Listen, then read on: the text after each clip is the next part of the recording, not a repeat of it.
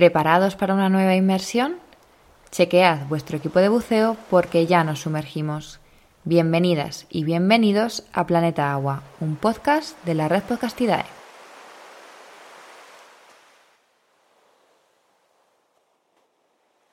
Hoy en Planeta Agua no nos sumergimos, sino que nos desplazamos a un ecosistema acuático un tanto particular, los glaciares. Para ello contamos con la ayuda de Rodrigo Soteres, doctor en geografía e investigador del Núcleo Milenio Paleoclima y experto en glaciología de la Fundación Glaciares Chilenos. Hola Rodrigo, bienvenido a Planeta Agua y muchísimas gracias por acompañarnos en este episodio. Hola Natalia, muchas gracias por la invitación, es un placer estar aquí. Bueno, los ecosistemas de los que vamos a hablar hoy, de los glaciares, eh, son mucho más desconocidos para el público en general de lo que podríamos pensar. Así que vamos a intentar ir poco a poco para descubrir este mundo apasionante. Cuéntanos, Rodrigo, ¿qué es la glaciología?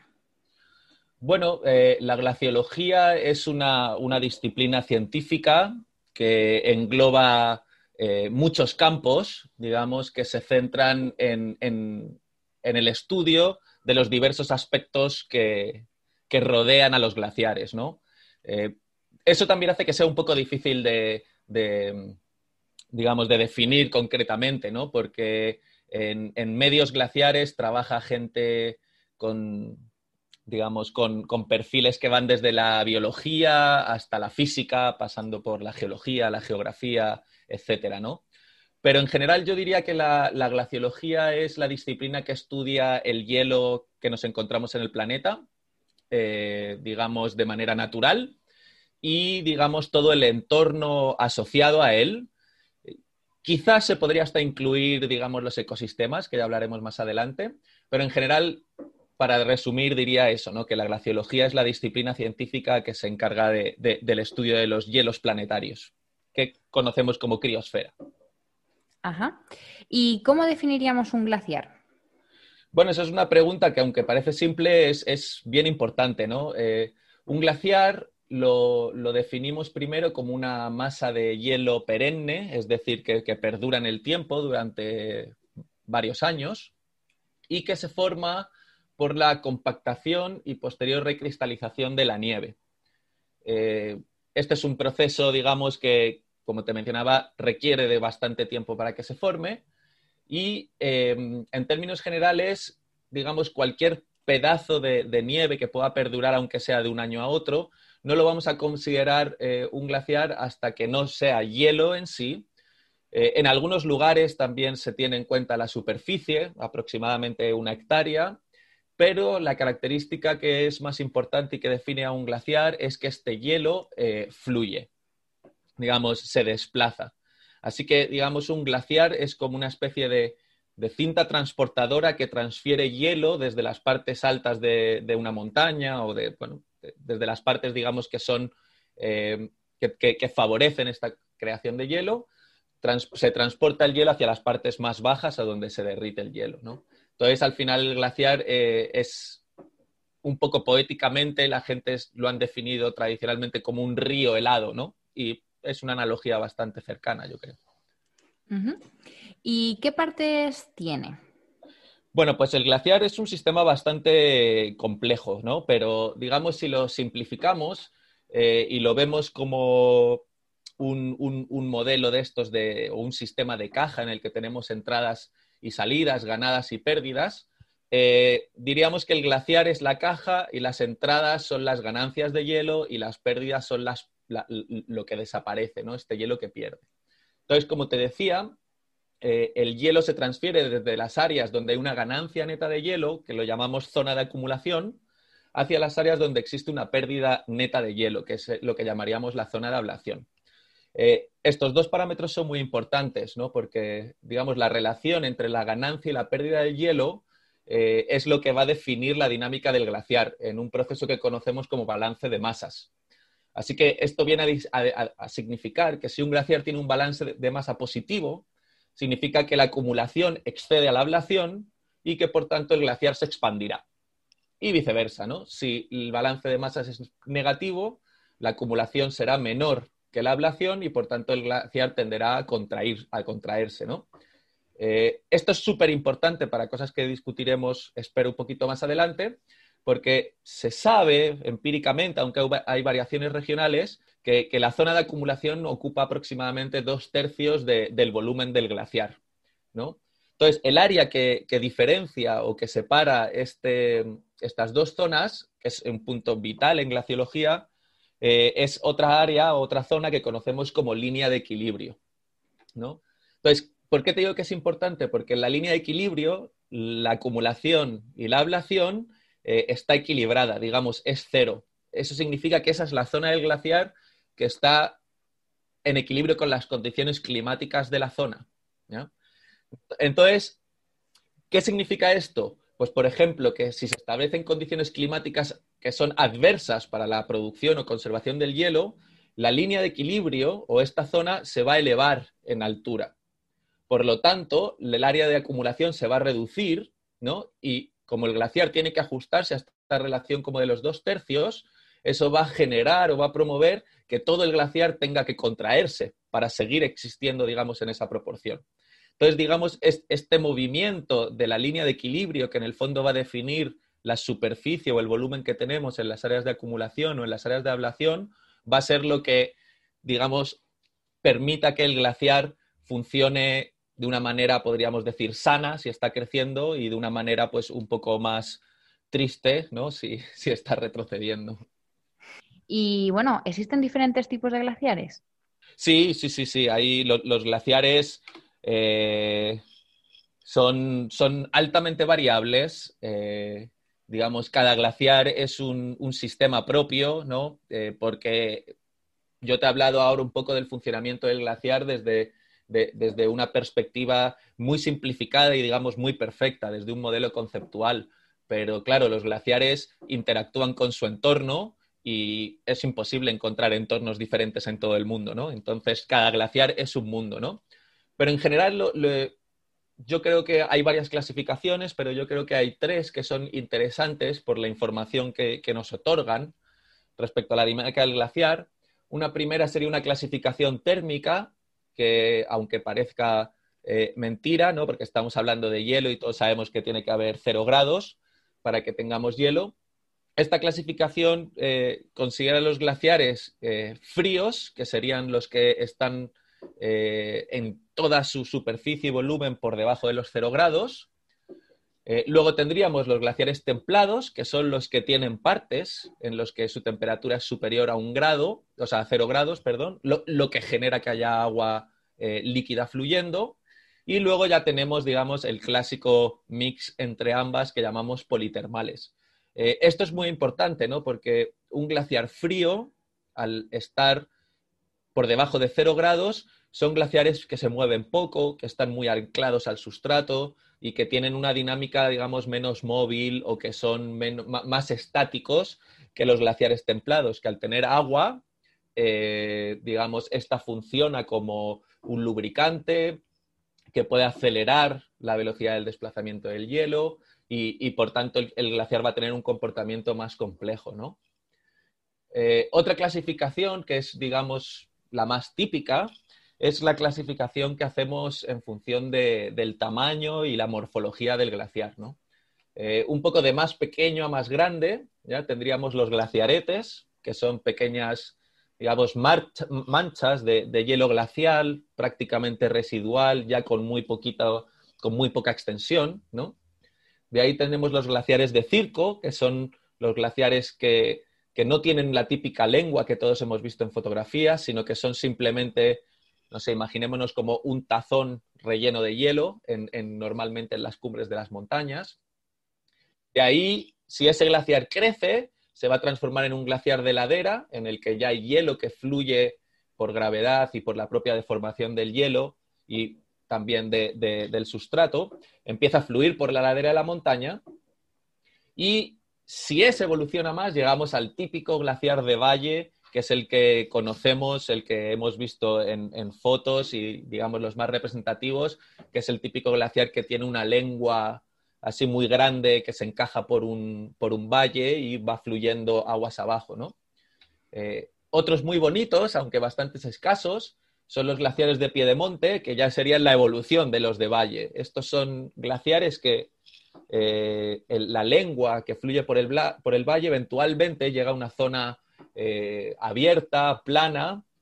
Entonces, digamos, como ya no tiene este hielo, ya no está comprimido por la topografía del valle, cuando sale a esta explanada se extiende en forma de abanico, entonces genera, genera unas morfologías lobuladas muy, muy bonitas. El, ejemplo más clásico de este glaciar es el glaciar Malaspina en Alaska, se puede ver en Google Earth, precioso. Y, bueno, ya de ahí saltamos, digamos, a lo que son como glaciares o, superficies glaciares que están compuestas por varias cuencas glaciares, ¿no? Unos serían los casquetes glaciares, que son, no sé, a ver, imaginémonos, por ejemplo, eh, una gran montaña que está coronada por, una especie como de, caperuza de glaciares y desde ahí se chorrean varias lenguas por las laderas. Eh, eso sería un, casquete glacial o, en inglés los llaman ice caps. Eh, eso mismo, pero más grande, serían los campos de hielo, los campos glaciales que llaman ice fields. Y ya por lo general, el, gran glaciar que nos vamos a encontrar serían los mantos glaciales, que realmente en, el mundo tenemos Antártica y Groenlandia, que son glaciares tan, tan, tan grandes que, digamos, la, topografía no tiene ninguna influencia sobre ellos. Son tan grandes estos glaciares que, literalmente pueden fluir por encima de cadenas montañosas. Eh, esto sería como la, típica clasificación de la que hablamos. Cada uno de estos glaciares suele tener dinámicas diferentes, así que es bastante útil. y, ya solo como para terminar, creo que es muy importante considerar también, eh, no sé si es una clasificación como tal, pero creo que es importante considerar o, señalar eh, el tipo de término que tiene un glaciar. Eh, me explico, un glaciar puede terminar en tierra firme o puede terminar en algún cuerpo de agua. Eh, estos glaciares que acaban en cuerpos de agua, que son los típicos que vemos también muchas veces en Groenlandia o, en Antártica, eh, son glaciares que aparte de tener cierto tener un control climático, están muy muy influenciados por otros procesos relacionados a la propia agua, como la temperatura del agua, las corrientes submarinas, eh, las eh, mareas, etc. Entonces, estos glaciares que acaban en cuerpos de agua tienen un comportamiento eh, más complejo, ¿no? Son, son, glaciares que de hecho todavía se, estudian mucho porque no, no, entendemos exactamente cuáles son todos los factores que están involucrados en su dinámica. Así que es bien importante y bien interesante hacer esa distinción, sobre todo cuando estás leyendo estudios o, o digamos haciendo trabajos eh, glaciológicos porque no puedes considerar esos glaciares como si fueran un, ente unitario. ¿Y en la actualidad qué distribución o expansión tienen los glaciares? Bueno, pues ahí tenemos suerte. Eh, los, glaciares están en, todos los continentes, a prácticamente todas las latitudes, ¿no? Eh, tenemos Obviamente en, las zonas más frías del planeta, que serían los polos, es donde nos vamos a encontrar más, más, más masa glacial, pero según vamos bajando en latitud, yéndonos hacia el Ecuador, eh, tenemos la suerte de que el planeta tiene zonas montañosas muy elevadas, como por ejemplo los Andes.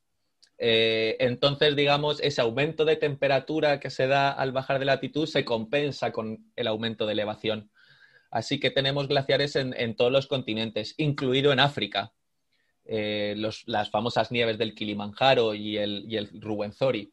Pero bueno, eh, lamentablemente todos estos glaciares que están en zonas tropicales hoy en día son los glaciares que, digamos, están retrocediendo, están desapareciendo con, mayor velocidad. Así que existe la posibilidad que dentro de algunas décadas solo tengamos glaciares eh, de latitudes medias hacia, hacia el norte.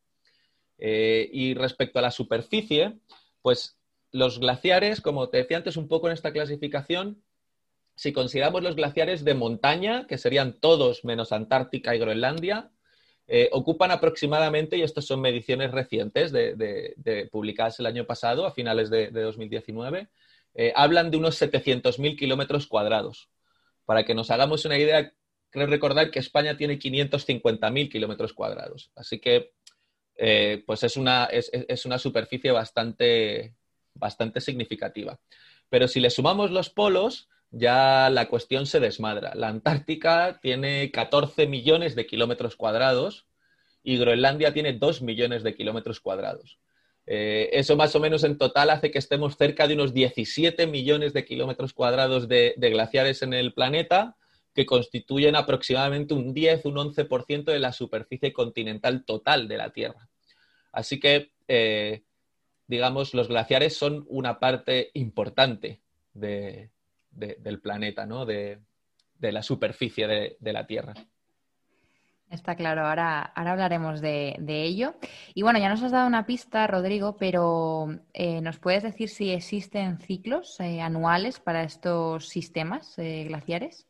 Bueno, claro, existe, digamos, obviamente el, glaciar durante el invierno va a tender a, ganar más masa y durante el, verano va, a, digamos, a, tender a perderla. Sin embargo, digamos, Claro, este es un ciclo anual que hablaríamos del balance de masa, ¿ya? Si hablamos en términos como te decía antes, como de este modelo, ¿no? Sin embargo, en cuanto al, comportamiento del glaciar, los ciclos anuales son bastante poco visibles, porque, como te decía, el glaciar funciona como una cinta transportadora. Entonces, la respuesta que tiene el glaciar frente a un aumento de la acumulación tarda un tiempo en reflejarse en las zonas bajas que sería el tiempo en que tarda el hielo de transferirse desde la parte alta, desde la zona de acumulación hacia la zona de ablación. Entonces, em, digamos, el, registro geológico que podríamos ver vinculado a estos ciclos anuales de balance de masa eh, es muy escaso. Eh, está ahí, pero digamos, no, no, no, es uno de los aspectos fundamentales que estudiamos hoy en día. Nos has dicho que, hablamos de estructuras dinámicas. Entonces, eh, este dinamismo, ¿qué consecuencia tiene sobre el sustrato, sobre el que está cuando está eh, los glaciares? Bueno, pues es, una pregunta muy bonita porque eh, los glaciares son uno de los mayores podríamos decir, constructores de paisaje del planeta, ¿no? Y es más, muchos de los grandes paisajes que, conocemos en el planeta y que, veneramos eh, han sido esculpidos por, la acción glaciar, ¿no? Eh, entonces, el, sustrato donde está un glaciar es, fundamental para la dinámica glacial, ¿no? Eh, aunque aunque es un poco difícil determinar la, digamos, obtener mediciones directas de la relación que existe entre sustrato y hielo, porque, bueno, imagínate lo complicado que es llegar al, fondo de un glaciar, aunque existen algunos laboratorios subglaciales por ahí. Eh, muchos estudios se han, basado en experimentos de laboratorio, estudios geofísicos y modelos numéricos, pero igual tenemos un conocimiento bastante avanzado sobre algunos aspectos importantes. Por ejemplo, un aspecto importante del sustrato va a ser su deformabilidad. ¿no? Cuando un, sustrato está compuesto por sedimentos poco consolidados, es decir, pues por rocas que puede ir arrancando el glaciar en su movimiento o por eh, arenas o cosas así, ¿no? Eh, estos, estos, sustratos, al no ser cohesivos, eh, son muy propensos a la deformación y eso favorece que el glaciar se desplace también. ¿no? Digamos, el, hielo va a fluir pues, por gravedad, va a fluir por la propia deformación plástica que tiene el hielo, pero si encima el, el, suelo, el sustrato se está moviendo, pues todo el glaciar eh, va a pasar lo mismo. Es un poco como cuando caminas en una de estas cintas transportadoras de los aeropuertos, ¿no? Que tú vas caminando a tu paso, pero cuando te subes a esa que se mueve, pues avanzas más deprisa, ¿no? Aunque tú sigas caminando al mismo paso que, seguías, ¿no? Eh, es, un poco así. Eh, en el lado contrario, por ejemplo, si tenemos sustratos rocosos, muy, digamos, poco deformables, y, muy rugosos, pues estos van a, van a, favorecer o digamos van a promover que el hielo se, quede más estancado y fluya con mayor lentitud, ¿no? Eh, esto mismo lo vamos a ver con la topografía. Eh, por ejemplo, si tú tienes un glaciar que de repente va bajando por una ladera y tienes cambios en la pendiente, pues cuando el glaciar llegue a una zona en la que la pendiente es mayor, probablemente vaya a acelerarse, ¿no? Lo mismo pasa si hay estrechamientos, etcétera. Y, finalmente, otro, aspecto que se ha estudiado mucho es la impermeabilidad del sustrato. Eh, un, sustrato que sea muy, muy impermeable va a permitir que haya eh, en glaciares templados, va a permitir que haya agua líquida en, la interfase entre el hielo y el sustrato. Y pues esto va a funcionar como un lubricante, va, a permitir que el hielo, digamos, se despegue del suelo y en vez de estar apoyado sobre este, pues digamos, repose sobre agua y pues favoreciendo que, también pues, se desplace mucho más, más deprisa, ¿no? En el caso contrario, si tenemos un sustrato muy, muy permeable, pues sería, digamos, el, caso contrario, ¿no? Entonces, sí, es un aspecto muy, muy importante y es algo que se estudia muchísimo hoy en día y, sobre todo vinculado a, Antártica y, algunos grandes, grandes glaciares que, que, hemos medido que en las últimas décadas pues, han empezado a moverse muy deprisa y, nadie sabe todavía muy bien cuáles son las causas. Y eh, cuando echamos un vistazo a fotografías de glaciares, podemos ver que no son estructuras lisas, sino todo lo contrario. ¿Qué formas podemos ver asociadas a los glaciares y qué nombres reciben, Rodrigo? Pues mira, los, glaciares, eh, como mencionas, sí, son, son, un mundo, son un conjunto de formas, ¿no? Entonces, como para hacer una clasificación fácil y, rápida, eh, digamos, en el hielo nos vamos a encontrar la gran típica eh, forma que serían las grietas, ¿no? Mm, estas grietas se forman como consecuencia de, la fractura del hielo que está promovida por la diferencia que existe en los, esfuerzos que experimenta el hielo, eh, que se relacionan, digamos, como con su movimiento y la topografía. Es decir, el, hielo no se mueve en bloque, no, no tiene la misma velocidad el hielo, hay diferentes sectores del glaciar que se mueven a velocidades diferentes debido al rozamiento con la topografía, etcétera, ¿no? Entonces, ¿qué pasa si, por ejemplo, tenemos un glaciar eh, que está, em, vamos a un glaciar y nos acercamos a, las áreas que están en contacto con las montañas, allí el hielo se va a mover más despacio que en las zonas centrales del glaciar, porque está afectado por la rugosidad de la pared. Entonces, esa diferencia de velocidades va a ejercer un, estrés diferente en el hielo y va a empezar a producir estas grietas, ¿no? Eh, uno, de los casos eh, clásicos y, míticos, por ejemplo, que pasa en esto son, lo que llaman las cascadas de hielo o los seracs, que digamos es cuando tenemos un cambio de, pendiente, eh, como el hielo que está en la superficie se, mueve más deprisa que el hielo que está en, la parte más profunda del glaciar, al cambiar de, pendiente, va a cambiar también su velocidad, entonces se va a mover todavía más deprisa el que está por encima, por la zona superficial, que el que está en la zona más profunda, y eso va a generar que se produzcan estas fracturas y estas zonas, ¿no? estos, estos seracs en el que vemos que está el hielo pues muy caótico, muy roto, lleno de grietas. Eh, bueno, la, cascada de, hielo más famosa del mundo es la que está en la cara sur del Everest, es la parte más difícil. Y si ves vídeos y cosas, eh, vais a ver que es como, pues como entrar en un laberinto congelado.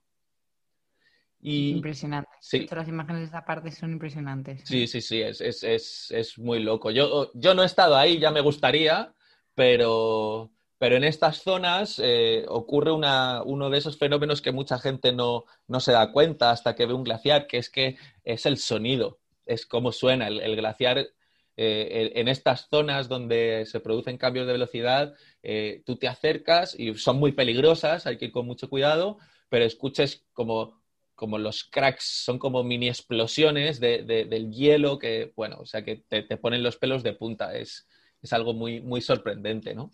Eh, siguiendo un poco con tu pregunta, por, por, encima del hielo, aunque, bueno, sí, son también obviamente formas glaciares, nos vamos a encontrar también, como te decía antes, en glaciares templados sobre todo, eh, muchas formas que están asociadas al agua que discurre por encima del hielo, que llamamos supraglacial. Allí vamos a encontrarnos canales, vamos a encontrarnos lagunas y, hay una forma muy, muy singular que se llaman molinos o, los moulins en francés, que, que, son, digamos, estos grandes sumideros, ¿no? Entonces, por ejemplo, muchas lagunas supraglaciares que se forman desaparecen de manera eh, repentina, porque pues eso, es como si les quitaran el tapón y de repente se les forma un molino de estos y, y, estas grandes lagunas gigantescas y preciosas, pero peligrosas también, eh, desaparecen, ¿no? Eh, y luego, ya fuera del hielo, ahí hay un conjunto de formas que están originadas por la, interacción entre el movimiento del glaciar con, el entorno, digamos, son, son, formas del relieve, ¿no?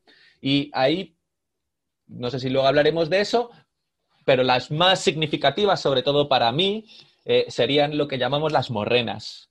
las, morrenas son, son, depósitos de forma lineal de, sedimentos, de piedras, de, todos los tamaños, básicamente. Tenemos desde eh, polvitos muy finos hasta bloques del tamaño de un, de un coche, ¿no?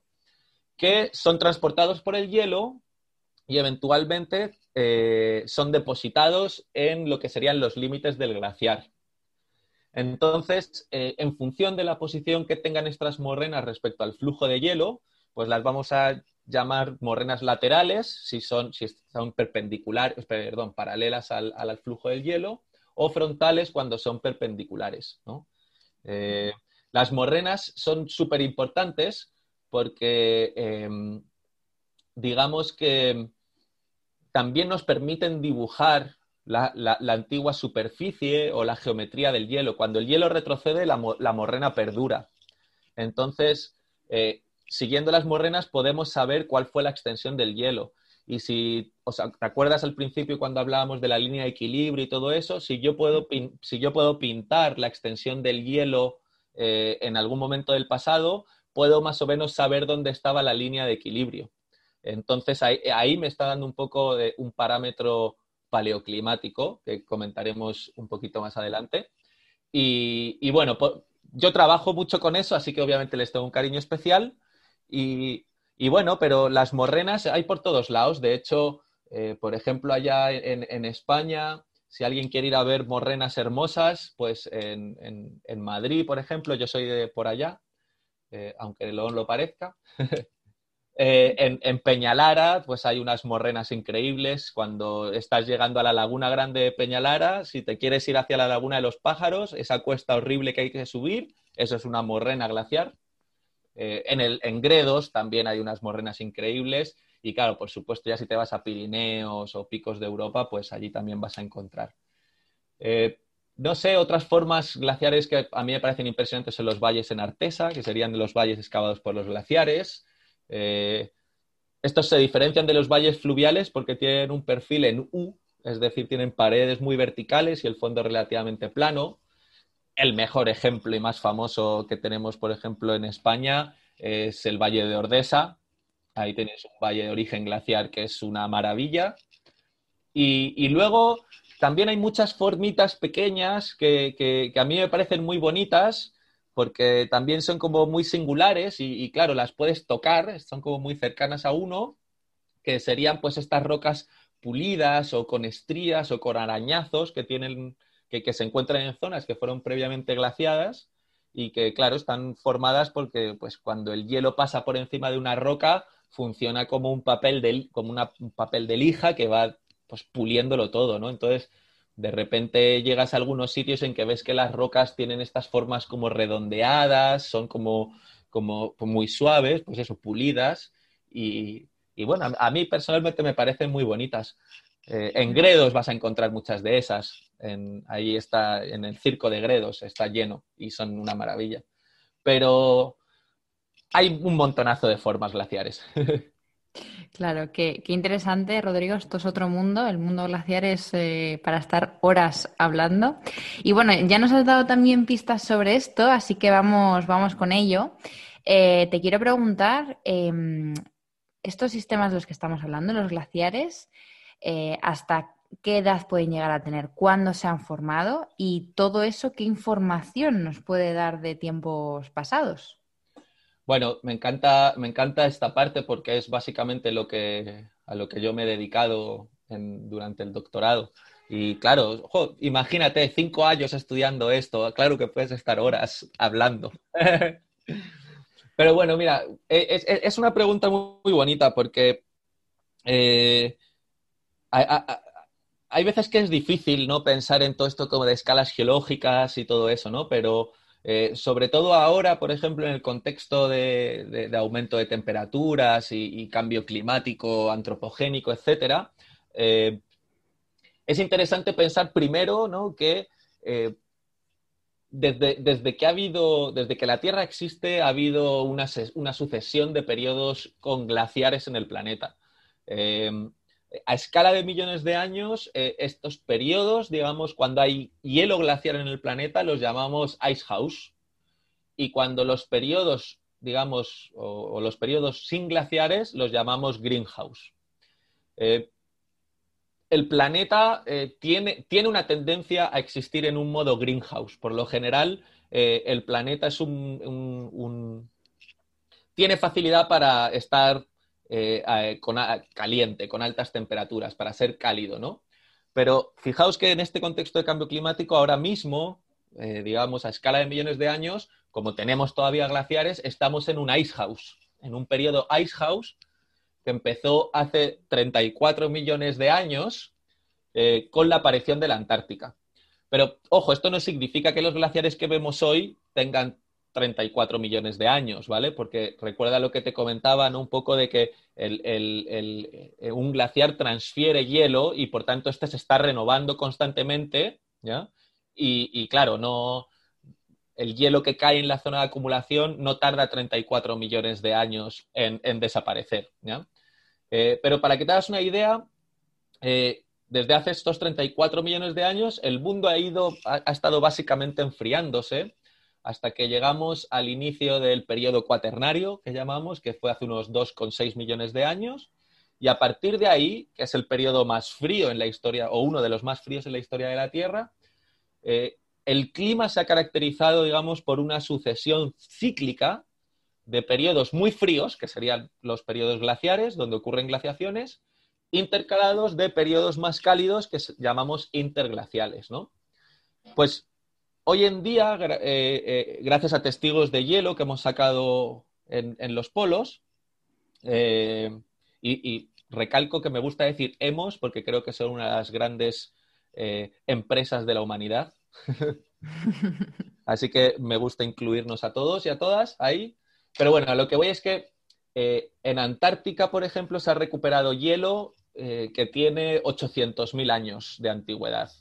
Eh, hace muy poquito, a finales del año pasado, se descubrieron también pedazos, no tienen una continuidad estratigráfica, pero se encontraron pedazos de hielo que han sido datados de unos 2,7 millones de años.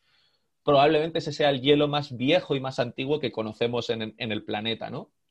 Eh, en Groenlandia también hemos encontrado hielo que tiene unos 120.000 años de antigüedad, etc. Pero, digamos, ¿cuándo se han formado los glaciares? Bueno, pues probablemente los paisajes y los glaciares que vemos hoy en día sean los remanentes de, un periodo que llamamos el último máximo glaciar, que ocurrió entre 26.500 años y 19.000 años en el pasado, y que fue el momento, digamos, en el que durante la última glaciación eh, el, planeta tuvo su mayor volumen de hielo integrado, ¿no? Entonces, aunque es difícil ¿no? que, los glaciares, como te decía, como los glaciares de montaña son muy dinámicos, se mueven bastante rápido, es muy difícil encontrar hielo de esta edad eh, en estos glaciares, pero probablemente la gran mayoría de los glaciares que estamos viendo eh, hoy en día, como te decía, sean remanentes de esta última gran glaciación. Y bueno, eh, nos has hablado de la gran superficie que ocupan en nuestro planeta, así que creo que es importante que nos cuentes qué importancia tienen a, nivel ecológico estos sistemas, cuál es su, función ecológica, cuál es su rol ecológico. Ya, pues mira, eh, bueno, lo primero decirte un poco que esta, esta es, yo, yo trabajaba más con la parte de, paleoclima y de eso, así que esto, digamos, no, no, no, no soy tan experto, ¿vale? Así que si, si tengo algún error, pues me, me corriges o, ojalá que los oyentes y, y, las personas que sepan, pues, pues también pueden, puedan participar. Mira, en, a nivel ecológico, yo creo que los glaciares eh, podríamos clasificarlo un poquito, digamos, que, cómo contribuyen, cuál es su importancia, ¿no? Eh, en términos climáticos, eh, son muy importantes porque contribuyen a regular la temperatura a escala regional, hemisférica y global a través del efecto albedo, ¿no? La, capacidad que tiene las superficies de reflejar la radiación solar. Eh, claro, los glaciares, al ser blancos, tienen una altísima capacidad de reflejar radiación solar, ¿no? Y por tanto, lo que hacen es que promueven el enfriamiento del planeta Tierra. De hecho, juegan un papel fundamental en el albedo planetario, ¿no? Eh, esto, ¿Esto qué significa? Pues realmente si no tuviéramos glaciares en el mundo, hoy en día, eh, haría todavía más calor. Eh, así que, digamos, creo que la temperatura media del planeta se, se, calcula en aproximadamente unos 16, 18 grados centígrados que es una temperatura maravillosa, pues si no tuviéramos, si no tuviéramos glaciares, probablemente sería un par de grados más, más elevada. Y, claro, estoy hablando de temperatura media. Imagínate si nos pusiéramos a hablar de temperaturas máximas, pues probablemente fuera bastante horrible. Eh, luego, otro papel crucial es, el, eh, es el, su, protagonismo prácticamente, en lo que sería el, el ciclo del agua, ¿no? los glaciares funcionan como reservorios de agua dulce. De hecho, la mayor parte del agua dulce del planeta está almacenada hoy en día en los glaciares. Y claro, digamos, sobre todo en los polos, ¿no? Pero, por ejemplo, los glaciares de montaña eh, juegan un papel fundamental en el régimen hidrológico de los ríos, sobre todo en, en áreas, digamos, con climas más secos, ¿no? Durante durante el verano, cuando deja de llover, eh, el agua de los ríos o el caudal de los ríos no disminuye tanto gracias a que justo los glaciares comienzan a derretirse un poco más deprisa en verano, entonces alimentan los, los ríos. Así que eh, ese es otro papel impresionante, ¿no? Y luego, a nivel biológico o ecológico, esto es algo que se estudia, eh, o sea, me refiero, para serte honesto, busqué información sobre todo esto, porque como te, decía, no es mi especialidad y me quedé sorprendido de la cantidad de artículos publicados en, el último año de, gente que llama al, estudio de la, digamos, biosfera o de las especies eh, que viven sobre glaciares, ¿no? Y, bueno, se ha descubierto que, realmente en el propio hielo existen ecosistemas bastante complejos que, bueno, que tienen importancia eh, a, nivel, a un nivel mayor, ¿no? Por ejemplo, en el intercambio de gases de efecto invernadero. Eh, por supuesto, digamos, los glaciares van a favorecer también la existencia de otros ecosistemas asociados a sus, digamos, a su, a su entorno, ¿no? Eh, a través de, del agua que producen, de cómo controlan la temperatura de la zona y del agua, la salinidad, la llegada de nutrientes, por ejemplo, de forma de sedimentos, etcétera, ¿no? Entonces, bueno, los glaciares, digamos, también a, este nivel como más ecológico, eh, juegan un papel, digamos, tanto para el medio más abiótico, ¿no? como, para, como para los propios seres vivos, ¿no? Así que, bueno, es algo por explorar. Muy interesante, súper interesante. Todo lo que nos estás contando es, precioso, Rodrigo. Muchísimas gracias. Y bueno, em, esta entrevista la hacemos a través de la Fundación Glaciares Chilenos. ¿Qué, es la fundación? ¿Cómo y cuándo nace, Rodrigo? Pues mira, eh, es una historia bien bonita. La, fundación eh, nace o la crea el que es hoy nuestro jefazo, Felipe Espinosa que bueno, a mí me contó que, después de un viaje al sur de Chile y ver directamente los glaciares, pues eh, se quedó enamorado y, fue a buscar, digamos, más, como, más información y se dio cuenta de que no había nada, ¿no? Así que eh, pues se decidió dar un paso eh, adelante y empezar él a recopilar información y fotos y cosas, ¿no? esto empezó como en redes sociales, y más o menos en el año 2018 pues se terminó digamos transformando en, la fundación en la que pues hoy en día estamos cerca de 30 colaboradores y colaboradoras eh, con diferentes perfiles que, bueno, pues trabajamos para, esto. Sobre todo porque Chile es un país privilegiado en, el término de glaciares. Aquí en Chile, digamos, está el 80% de los glaciares de América del Sur está aquí. Eh, el último inventario que tenemos ha identificado más de 24.000 glaciares a lo largo de todo el territorio de Chile, que va desde el desierto de Atacama que es una de las zonas más secas del mundo, hasta la Patagonia, que es todo lo contrario, alguna de las más húmedas del mundo, ¿no? y, bueno, ya entre estos 24.000 glaciares, por ejemplo, también tenemos los campos de hielo patagónicos, que son los glaciares más grandes del hemisferio sur después de Antártica y algunos de los más grandes del mundo. O sea, digamos, Chile es un país glaciar. Y pese a eso, eh, los glaciares no cuentan con ninguna regulación específica y eso ha llevado que en las últimas décadas eh, muchas actividades extractivas, particularmente la minería, eh, haya afectado de manera tanto directa, me refiero a directamente romper los glaciares, e indirecta eh, acá en Chile, sobre todo en las zonas norte y centro del país, que además es donde los glaciares cumplen una función, digamos, más importante en términos de reservorio hídrico. ¿no? Entonces, digamos, la fundación nace un poco para intentar tratar todos esos temas, ¿no? Y bueno, ahí seguimos. Muy bien.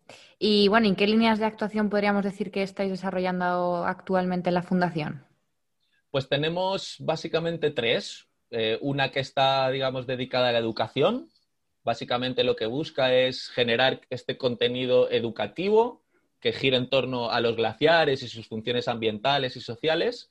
Y bueno, la idea es, es ofrecer un conocimiento accesible sobre la importancia de la esquiosfera en, centros educativos, ya sean colegios, universidades. la, siguiente línea que teníamos era esta de visibilización y divulgación, que, que básicamente lo que busca es generar este contenido en un lenguaje accesible y fácilmente asimilable por cualquier persona que tenga interés en los glaciares y que básicamente se, distribuye a través de Internet, ¿no? Con, la página web, por ejemplo, que hoy en día tiene ya más de 100 artículos y que además tiene un montón de, fotos, de imágenes de glaciares de Chile que están abiertas a la comunidad.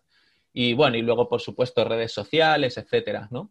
Y la última línea que estamos eh, implementando es una más de investigación, que lo que intenta es básicamente levantar información de carácter científico con el objetivo final de contribuir en el conocimiento de las particularidades de los glaciares acá en Chile y promover la implementación de medidas de acción de una manera fundada. ¿no? Eh, hay, ahora mismo se, está discutiendo una ley de protección de glaciares eh, en, lo que sería el Congreso. Entonces, bueno, pues obviamente aportar con conocimiento científico, pues eh, consideramos que es de vital importancia. Y bueno, no puedo terminar esta entrevista, Rodrigo, sin que nos cuentes cómo es un día de trabajo de campo, entre comillas, en un glaciar. ¿Cómo es eh, un día a día eh, con este trabajo? Bueno, pues eh, lo primero es que te tiene que gustar mucho el campo. y, pues son días bien bonitos, a veces hay, puede haber momentos de tensión porque estás en, entornos que son bastante dinámicos y peligrosos y desde luego que, digamos, los, seres humanos no estamos muy adaptados a, ello, hay pocos bichos adaptados a ello. Entonces, pues hay que, hay que tener mucho cuidado, pero en términos generales, pues empiezan muy temprano, caminas mucho y no pasas tanto frío. Por lo general te sueles poner moreno, ¿no? Porque como te decía antes, se refleja tanto sol de, la nieve que, que, hay que tener mucho cuidado. Y no sé, es difícil, ¿no? Se podría, te podría decir que es un trabajo muy sacrificado porque hay que llevar grandes pesos, hay que hacer mucho ejercicio físico, hay que hacer muchas cosas, pero, pero es maravilloso, es muy bonito, ¿no? Y, y estás en un contacto con la naturaleza, no, no sé, yo recuerdo haber tenido problemas con animales que nos robaron una vez el papel higiénico o, o tener, eh, digamos, como al final llegar por la noche a cenar a algún sitio y la discusión del día era eh, cómo nos las vamos a apañar para cruzar tal río y poder llegar a tal sitio. Entonces, eh, es, toda una aventura y, algo muy, muy, muy bonito que, bueno, yo qué sé, que es, es, es, no sé, no, no, no, podría explicártelo, es, maravilloso. A mí me, me, encantaría poder mostrárselo a todo el mundo. suena, suena apasionante. No, bueno, ya vamos terminando. Nos has dicho que os podemos seguir en redes sociales a la Fundación. ¿Cómo son estas redes sociales para que todo el mundo que nos escuche os siga? Pues mira, eh, está la página web, ¿vale? Que es, que es glaciareschilenos.com. Ahí, si queréis también colaborar, pues podéis poneros en contacto con nosotros.